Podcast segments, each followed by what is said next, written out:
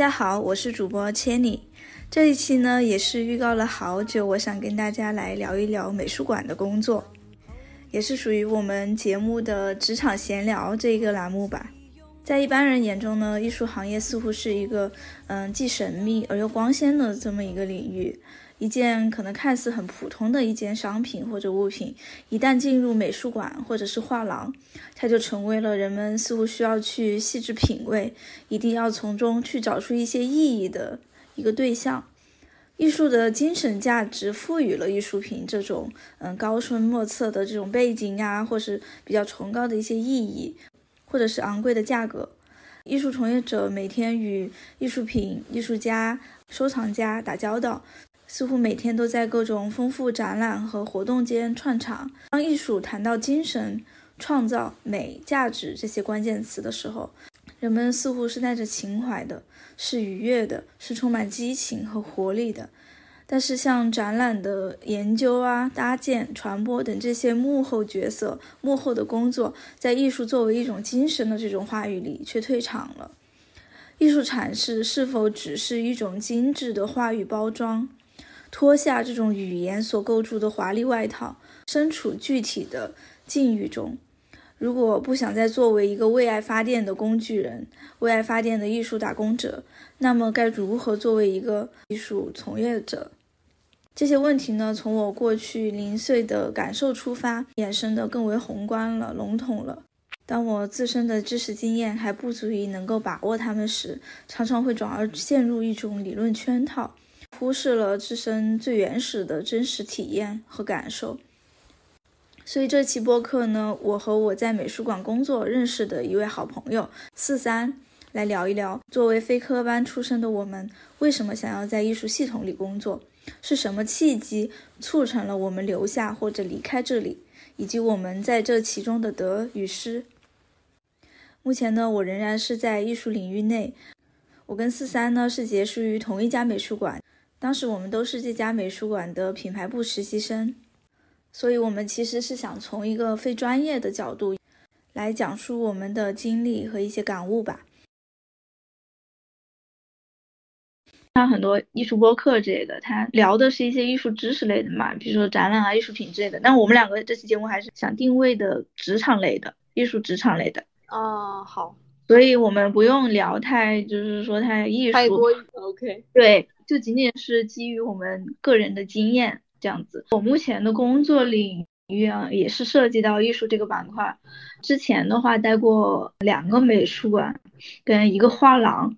嗯，我目前工作所涉及的呢是做嗯美术馆的品牌，不会涉及到太多学术、艺术学术方面类的一些工作。暂时是这样子。聊一聊你的，呃。我现在做商业广告视频方向，然后之前也在美术馆实习过，也是在美术馆的品牌的视频制作实习生。嗯，现在的工作可以说是跟跟艺术没多大关系，虽然我一直向往着，一直都很想回美术馆工作，但是现实很对自己的职业规划可能就跟美术馆没关系了，跟艺术也没多大关系。我现在。就做这个商业的东西的话，我要去想做艺术点的，就根本没有办法赚钱。就是其实我们这个阶段还不是说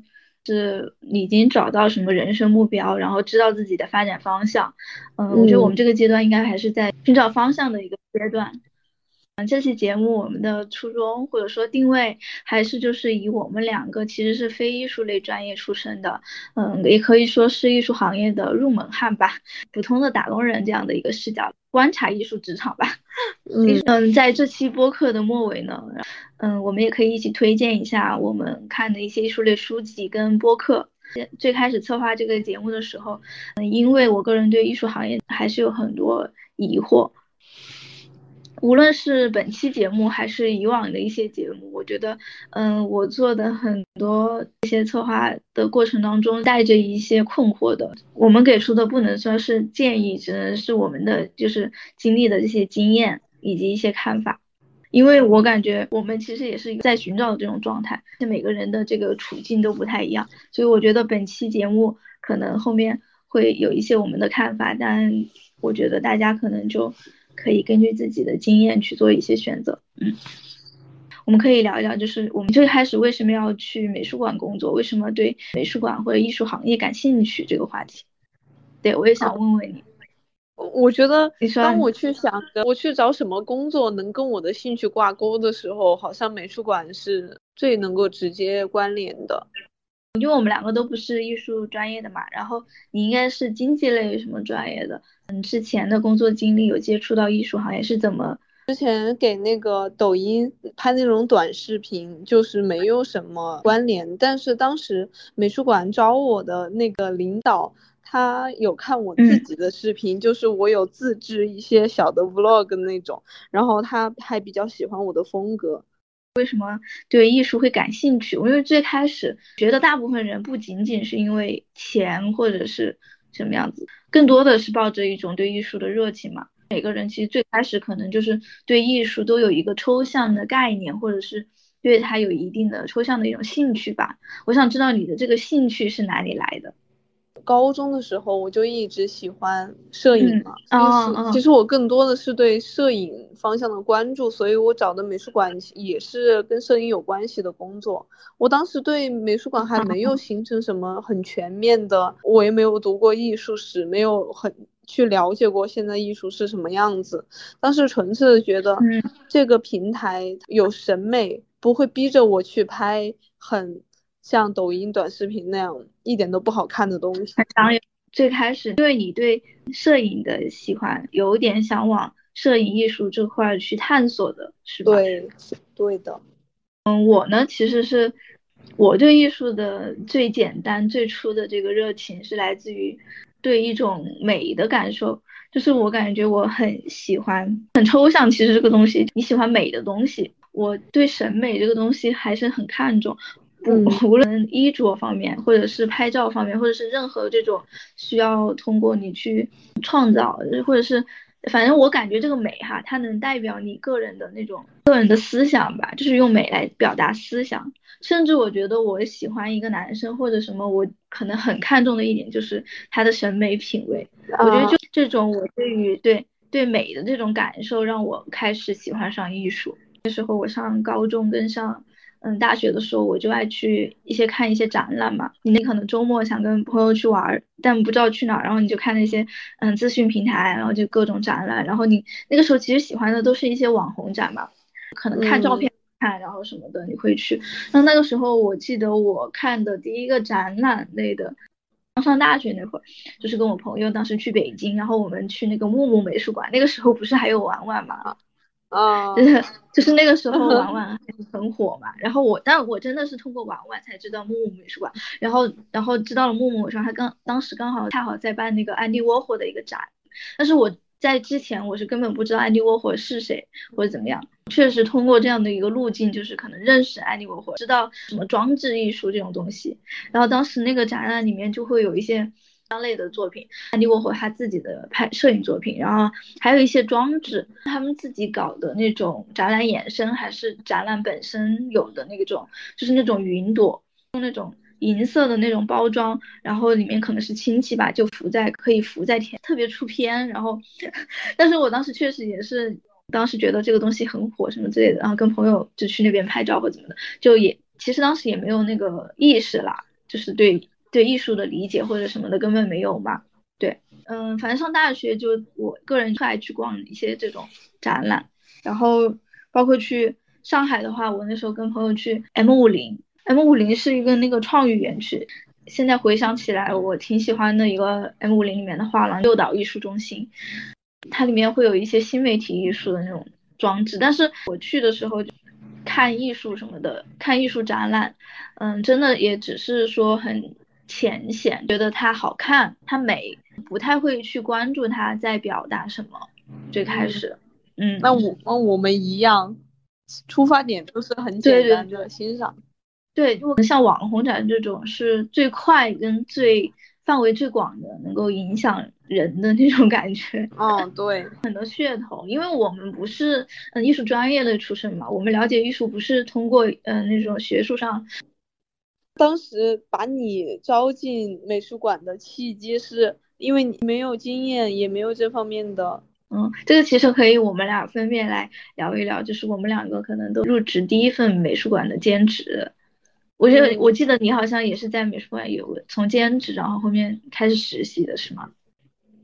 哦，我是去做过志愿者。哦，对对对，我们好像都是志愿者，也不是兼职，因为我记得我们那个志愿者是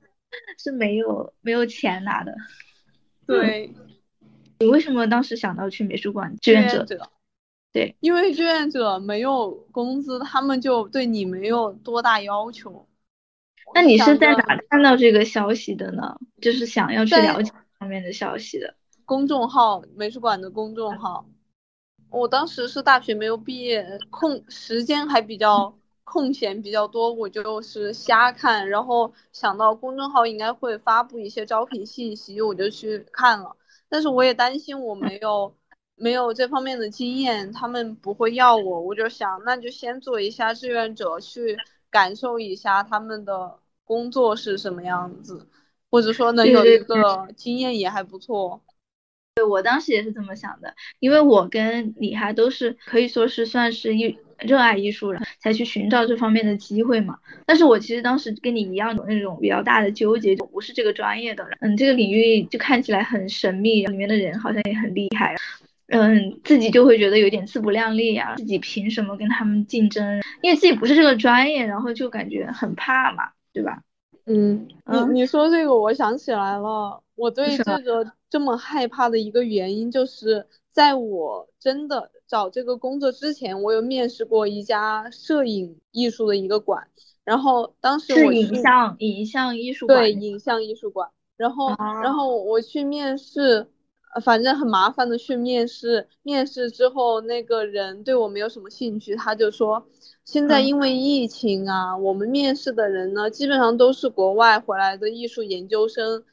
嗯，你看你你是本科，而且你也不是学艺术的，然后就啊你懂吧那种感觉，一顿一顿说，对我就当时很受打击，那个是在我找那个美术馆之前大概一年的样子。哇，然后后面我就很害怕。你当时是面试啊？你当时是面试的实习吗？对，也是实习，就就是实习都很很紧张，而且他们只招一个实习生。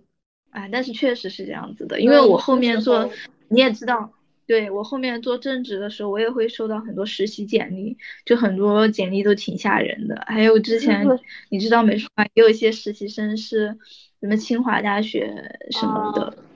都有 UCL，然后很多很多，对对对对对，是的，我跟你一样，我最开始去看志愿者的这个时候，我心里也是很忐忑，因为当时我们就是报名了志愿者，进入了，嗯，之后会有一个。志愿者培训我记得很清楚，当时那个培训，因为当时我参与的那个项目是公共艺术季嘛，我最开始做志愿者这个项目，当时是胡燕子老师，他是那个独立策展人嘛，然后现在在成都也是，嗯，有做很多的独立策划的策展的项目，他就给我们所有的那种志愿者做了一个培训跟介绍那个公共艺术项目，他是拿那种 PPT 讲的，我们。志愿者全线上会议，那之后呢，我就去问他们要那个 PPT，我就觉得它里面讲的好多我都不知道，我就觉得很新奇。然后我当时也，我就觉得这么多我不会的知知识，我可怎么办？我怎么就是感觉就是很害怕，但是就很忐忑，对，全是全部是从零学起嘛。我当时其实也是可能一个另上一个工作结束之后，我就。开始探索嘛，就还是想去，因为当那时候也年轻，那时候刚毕业，可能半年之类的，就觉得一定要去，再怎么也要尝试一下自己喜欢的行业是怎么样的，嗯，找个机会踏进去看看那个。所以我当时也是，嗯，先找的志愿者。那时候真的，我觉得我连实习都没有那个简历可以去对口的去投，当时是这么想的。我没有你那么幸运，还有培训。我当时是碰到那个新展开幕 啊，然后需要志愿者去维护展厅内秩序，就这样去了。然后去的时候，因为你知道新展开幕，他们肯定是巨忙。然后我去的时候，没有人，根本没有人管我。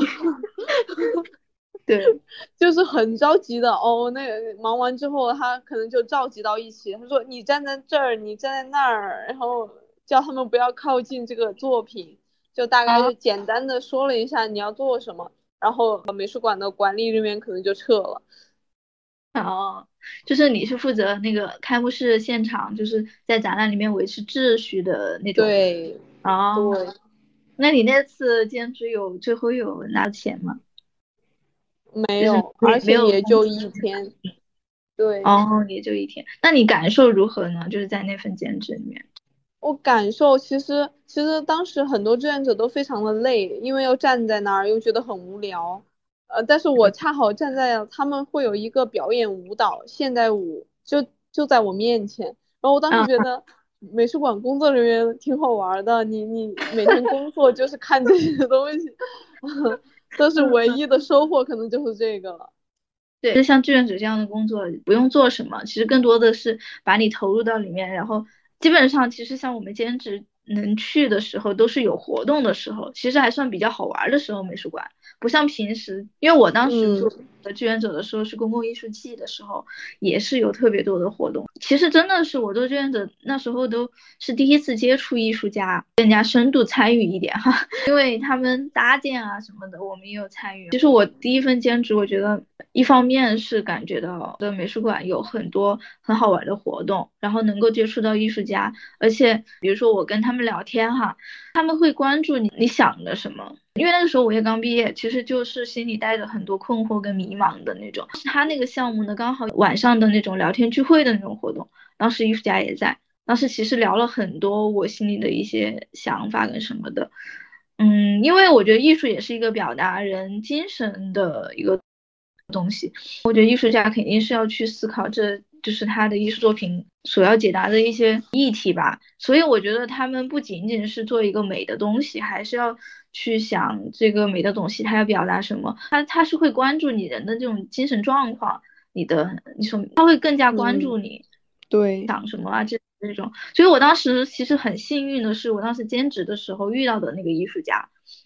我兼职的时候最大的收获就是让我感觉到，就是艺术职场这个环境它是很照顾人的，就是照顾。嗯，啊，不是照顾，不能说照顾，就是他对他对艺术行，嗯，就是他对员工吧是很关怀的，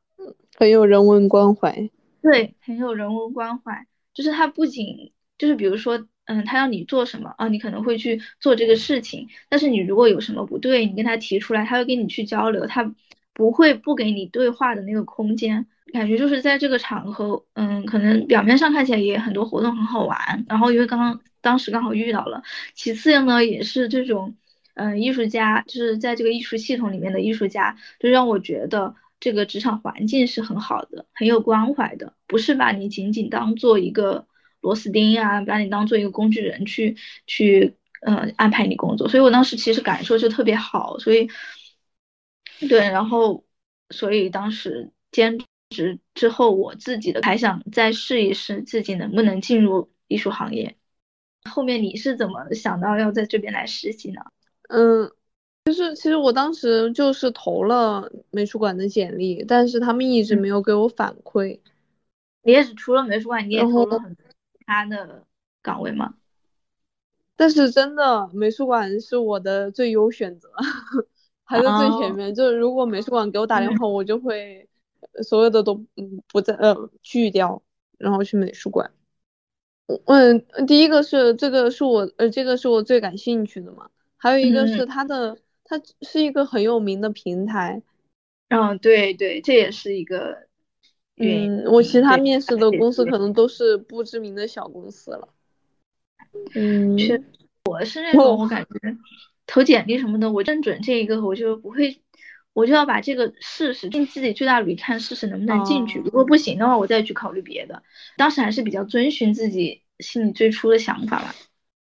我个人当时投了的时候，我跟上一家公司也是做媒体，家我肯定是也是投的品牌部。对，当时我实习的那个上级，他在我做志愿者的时候，我们俩说过几句话，对我印象可能还好。所以我当时其实投简历的时候呢。嗯，也不是说准备了什么特别好的艺术作品，其实就是跟我这个稍微专业相关的一些过往案例就可以面试上的。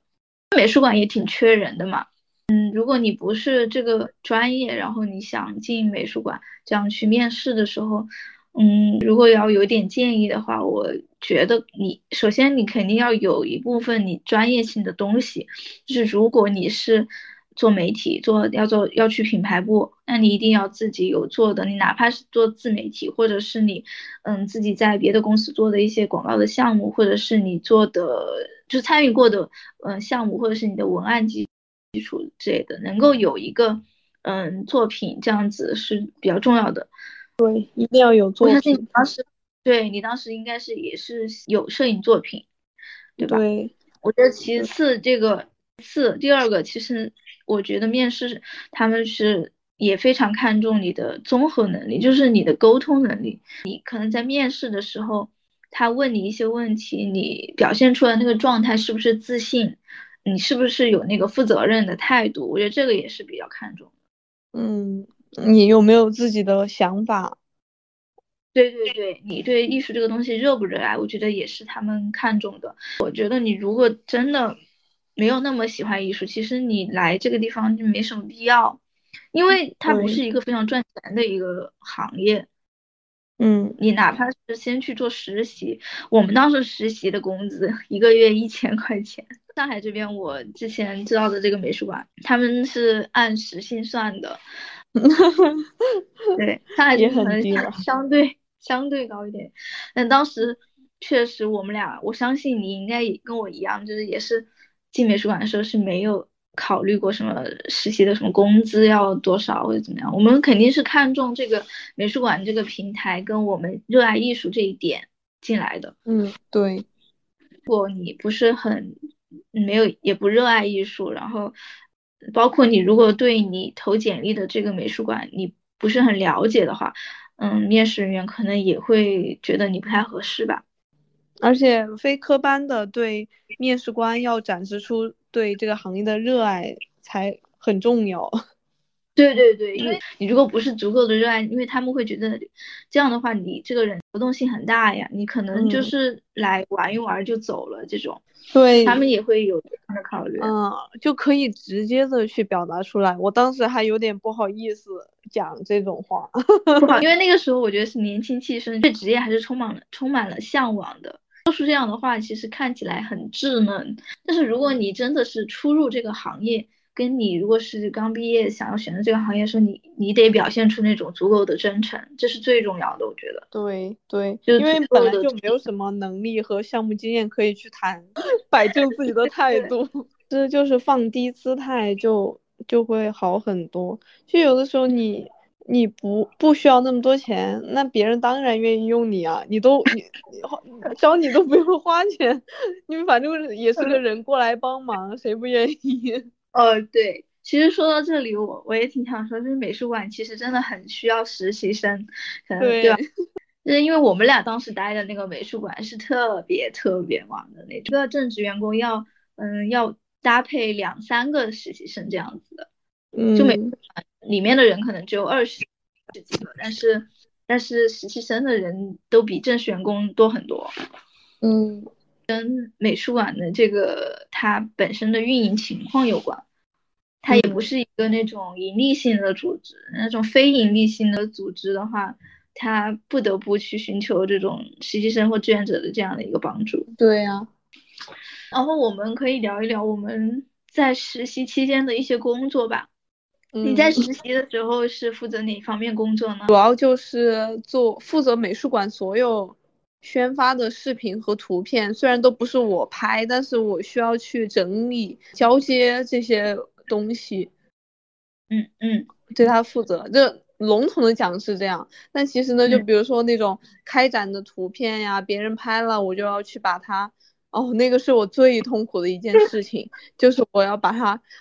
建好多个文件夹，哪个艺术家的哪一个作品，什么什么又拍的人的，然后全部把它分类，那个玩意儿可以花一一整个晚上的时间。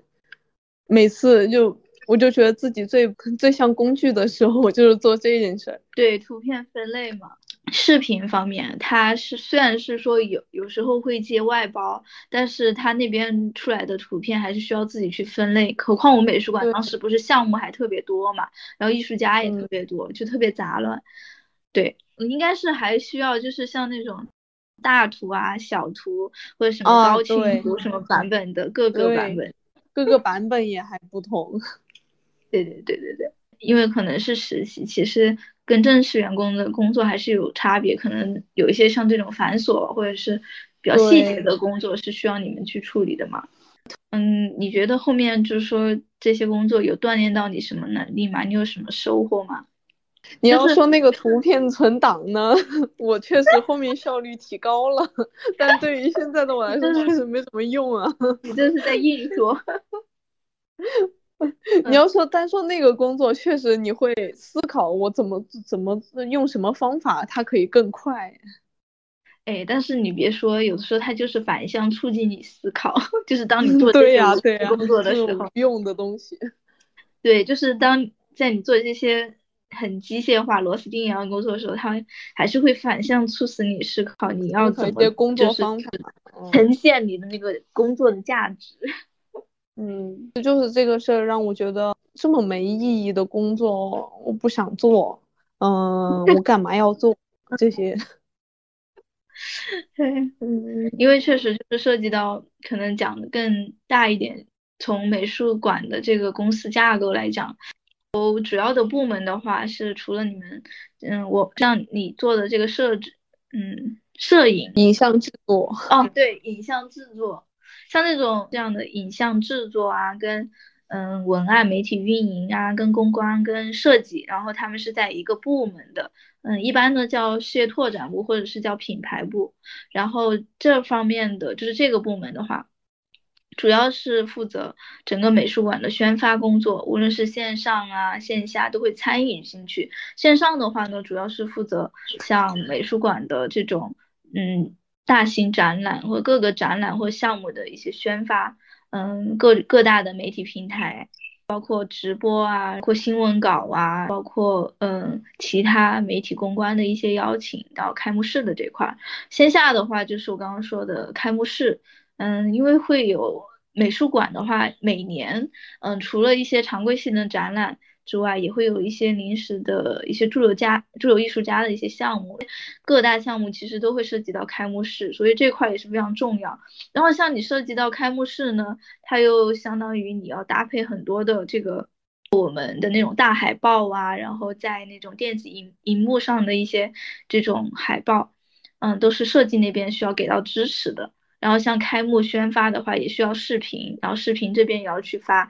其实像传播跟公共教育部门做的，让艺术走进大众，我把它换成一种大众能听得到的语言，传播给更多的人，然后让大家有兴趣能够参与进来。另外的话，其他嗯，展览学术部的话，就是基于展览做纵向的延伸嘛，一些跟展览相关的学术性的内容，就是去在现场呈现出来。基于展览本身的这种工作会涉及的比较多。公共教育部门他们主要就是做一些线下的活动，嗯嗯，怎么说呢？就是可能普通来讲，就是像活动策划一样。知道，因为美术馆作为一个非盈利机构，它的实现要要去实现它的公益性跟实现它的公益性跟公共性吧。然后公共教育主要是做这一块的，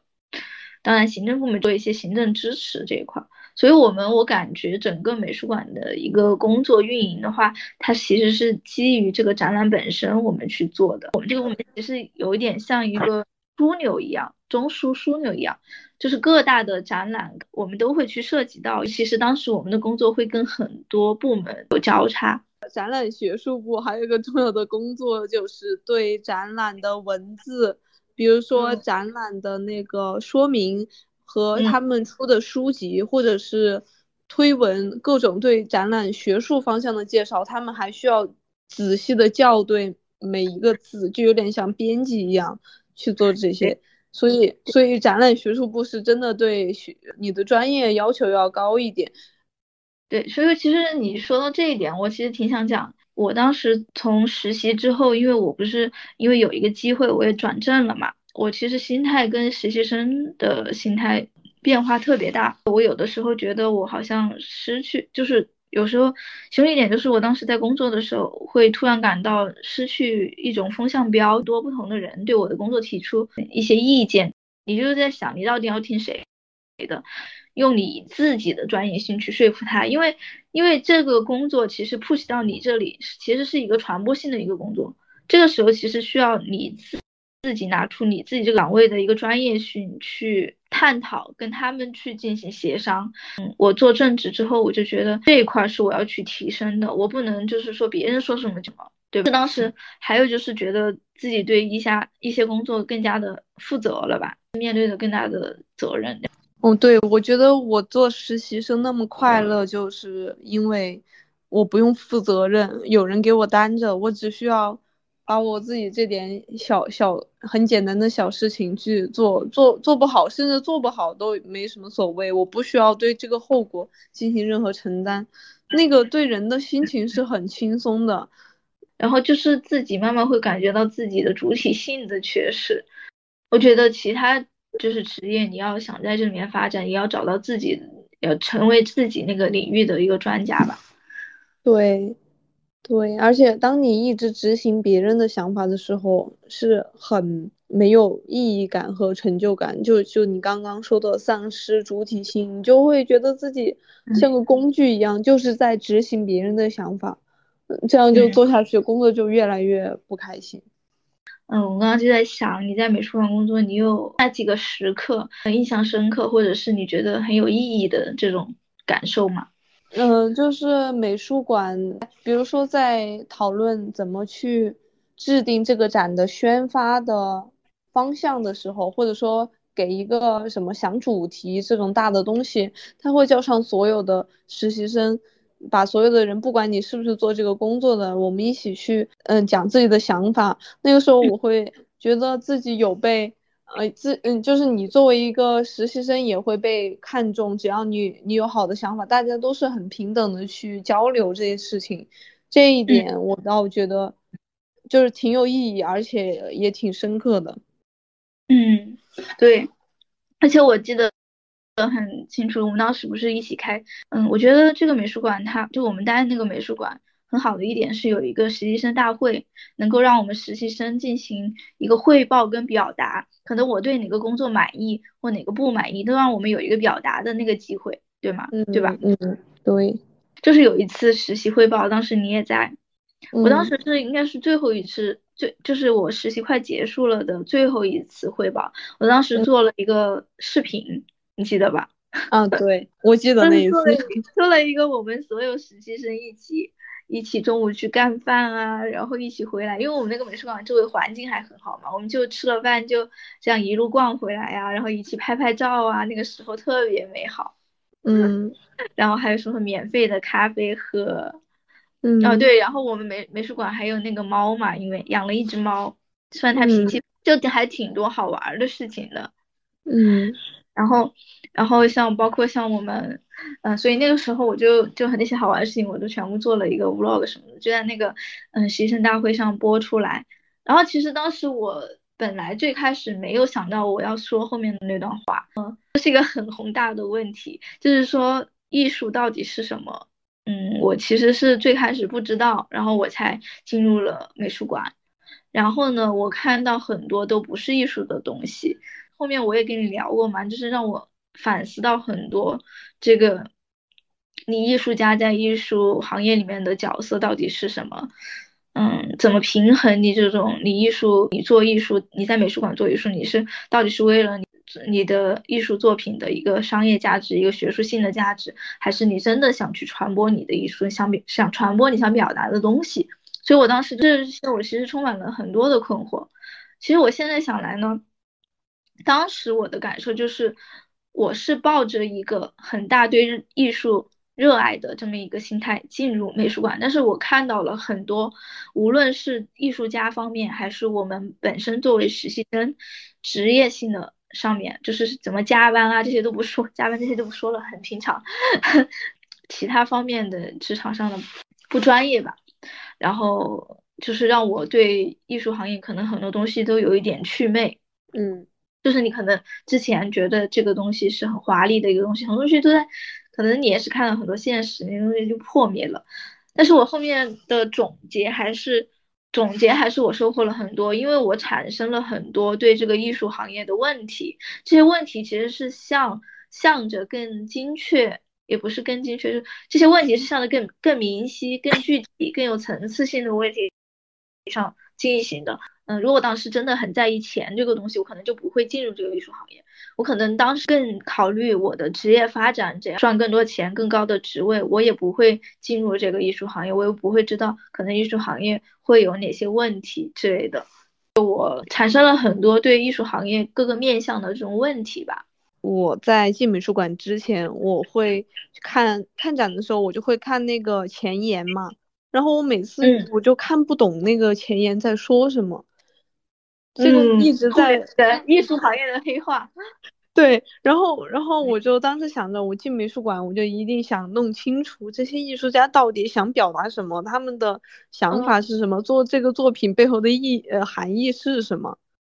然后，其实真的进去的时候，也像你刚刚说的，有一种趣味，就是真的就没有什么很很。很复杂、很高深莫测的东西，我们根本懂不了。不是的，可能只是他的表达方式没有被我们平时所接受，所以看起来那么难懂。对，所以像什么互联网不就互联网黑化嘛？我觉得这个艺术行业有很多艺术行业的黑化，就是他讲什么东西他不讲人话，有的东西可能确实像展览上是需要这种。就是表现它学术性的，因为那一个艺术作品进入美术馆，它它一定要去呈现这一部分，就它的学术性，它的阐释，它怎么阐释的更好、更准确，这个可能确实需要一些专业性的词汇，但是我们我们可能更要去考虑怎么把这个话就是说人话，就是说让大家看明白自己的一种独特语言体系吧，我觉得是。因为，因为可能艺术它很想表达某一种感觉或者是抽象的东西，它不可能再用一种写诗还是文学去告诉你哦，这个感觉怎么怎么样去真实的，他没有办法，因为他的作品就是表达一种感觉，他不可能再去给你解释一遍，然后可能会用另外一种语言去讲出来，这个时候我们就很难看懂。不要有太多的这种专业性的包袱，但是如果你想要在艺术行业来工作，你也不要有名什么名校包袱啊，或者是就是这个美术馆或者画廊这些，还是有一定的岗位是可能是不需要艺术专业的这样子。嗯，其实因为我在艺术行业的这个经历哈，是从先从志愿者，然后慢慢的到实习，又进入正式岗位。我在做志愿者的时候，没有想过我会去实习。我在实习的时候，我也没有想过我要去做正式岗位，所以这整个经历完全就是一件事情接着一件事情发生的，完全没有计划。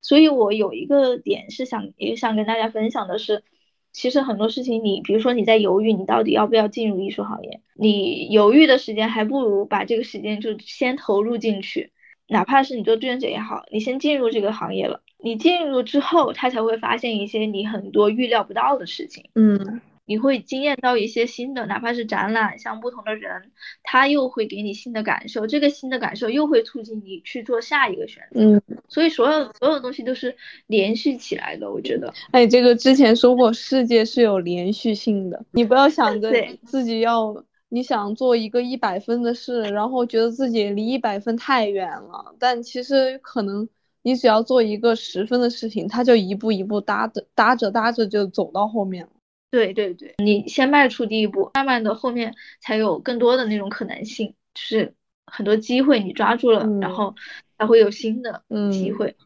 嗯，而且你你只有走到，你只有走进去了，打开门了，你才能看到它真实的样子。我们最后一个话题，不然就说一说在。艺术行业就是有哪些想吐槽的事情？我觉得首先可能第一个就是加班吧。你最开始是能接受这个钱少这回事儿，但是当你加班的时候，你就觉得凭什么呀？而且而且主要是他们的那个工作秩序混乱而导致我加班，心里很不爽。你说我加班吧，我加一些我能够成长的一些班，你加一些我能够。那些工作有价值、有意义、看得上结、看得到结果的班，我还有点是吧？还觉得你还去做，但是他真的加的加的班是那种不必要的工作，本来就可以没有这项工作，就是因为你们协作混乱，然后安排混乱，导致我们多出来的工作。嗯，这方面确实挺让人糟心的。嗯，对，或者是白天其实没有什么事儿，然后给你开几个会，又占用了你真正的工作时间。我刚刚也想说，因为我们当时美术馆真的特别多的会，然后那些会有的跟你可能沾半毛钱关系，有的甚至不沾关系，都必须要你到场。白天开会，然后下班之后呢就加班，正式的工作可能是从下班才开始。当时我们在的美术馆的展览基本上都是，嗯，大家每个工作人员的这个工作时间都是跟着这个展览的时间走，他什么时候开展啊，什么时候闭展，什么时候发生活动啊，基本上是跟着展览走，就是你不会说你哪天是周末的，如果周末，然后这个时间他要搭建，要展览要进展品要进场，或者是这个时间点一定要做宣发，那你就是没有没有周末的。然后你的同事就是在美美术馆的同事也会养成这种工作习惯，慢慢的大家，因为我记得我们当时那个领导他就，嗯，他就喜欢晚上工作，晚上想事儿。对 对，你说这个我深有感触。美术馆之前我没有注意到很多青年艺术家的那种小创创作的项目，其实现在很多美术馆就会有很多这种共创的交流的。你参与进去了，他他就会叫实实习生啊，或者是周围的观众，就很多这种美术馆的活动，我们就是第一线去参加的啊，很好玩，去参与到创作的一部分，会激发你的一些感觉和灵感嘛？对，就是让你深度参参与到这个艺术作品中，成为这个艺术作品的一环嘛。嗯嗯，部分那个美术馆它是比较注重，一方面是注重公共教育的。就是会有很多儿童项目啊，儿童的教育项目的展览，然后包括也很注重公共艺术这一块。像之前有个公共项目《天外有天》，久别的重逢。当时我作为一个工作人员的时候，那个艺术家就让我参与到那个公共项目进去中去。啊，我觉得我们美术馆有宠物这一点也是很特别的。虽然好像，嗯，成都的美术馆挺多有宠物的，因为我在上海还没听说是有管宠的。如果听这个播客的，如果有想去实习的话，我觉得其实也是一个尝试的机会，也不是说你以后一定要去这个嗯方面发展。就是它它其实对于某些行业也是一个很好的背书，比如你去做广告啊、文案啊，你你负责过好的艺术项目，大家会觉得你是有审美的，以后找工作他也会觉觉得这是一个不错的这一部分。对对。对，如果你在美术馆来实习，我觉得建议的话，你首先要清楚你自己的定位，你需要什么。就很多时候他让你做的工作是很机械，但是你自己要有自主性去想，是想要更加的认识一个展览是怎么发生的，哪怕是说你是想。接触更多艺术家资源，你都是要就是更清楚自己在这个坐标里面你想要什么，有一个坐标，然后再去工作。你最后可能你离开的时候，你才知道你到底有没有实现这个目标。嗯，那这个也挺重要的。对，我们俩在美术馆的经历，就认识了很多，无论是说优秀的人吧，其实我觉得最大的是大家都是真诚的人，不会有。敌意，如果是像副馆长啊，就是更多的人，就是是具有很多的情感的。好的，好的，那我们这期播客就聊到这里吧。嗯，因为现在呢，我个人是还在艺术行业，我的现在的工作领域还是跟艺术相关。接下来呢，我也会嗯再给大家带来其他的节目吧。嗯，这期呢就暂时我跟四三就聊到这里了。嗯。节目的最后呢，我个人也想给大家分享一本小书，书名叫做《知觉的世界：论哲学、文学与艺术》。嗯，作者是梅洛庞蒂。我也为大家分享这本书里的一段节选，来自于第六讲“艺术和知觉的世界”。一旦我们明白了知觉派的教导，我们就会发现我们开始懂艺术品了，因为艺术品也是一个肉身性的总体，在此总体中，意义并不是自由的。而是系于或者说束缚于形形色色的符号以及各种各样的细节的，正是这些符号和细节向我显现了意义，以至于正如被知觉到的物那样，艺术品也是要去看的，要去听的。例如绘画不是对世界的模仿，而是一个自为的世界；例如电影也是一种知觉，一个美的作品应该有怎样一段时间发展的总体性和必然性。例如音乐，我们所需要做的就是像知觉那般，不带自身之想象的，直视事情本身。例如文学，并非作为某些观念或论点的堆积物而存在，而是以一种感性之物的方式存在，是以一种处于运动中的事物的方式存在。艺术是需要去知觉的。知觉到的世界就不仅仅是自然物的总体，也将是绘画、音乐、书籍及德国人所说的文化的世界。这么看来，在执着于深入知觉的世界时，我们就远远不再是缩小我们的视野，我们就远远不是在把自己局限在石头或者是水这些东西之中，而是找到了合适的方式去凝视艺术作品、话语作品以及文化作品那自主而原发性的丰盈。我觉得这本小书是丰富了我们看待艺术作品或者是普通事物的一种方式。它除了我们通过一些知识性或者逻辑性这样物理的视角去观看它以外，嗯，可以打开自己的知觉，用自己的感觉、直觉，另外一种方式去理解这个事物。所以我觉得它是一本非常好的，嗯，入门书籍吧。这期播客就到这里结束了，因为我本人还是在艺术领域之内。如果你们有什么问题或者好的建议，可以在评论区跟我留言。希望本期播客能接受到大家积极的反馈，因为我有带过两个美术馆跟一个画廊，所以后续的话我出节目也会根据大家的一些留言去进行一个策划，所以也希望大家能作为本节目的一个共创者吧。至于还有很多小伙伴询问如何去找这样的美术馆或者画廊的工作，或者是有一些艺术类的书籍推荐。我后面会以图文的形式，或者在下期博客再给大家分享。谢谢大家，咱们下期再见，拜拜。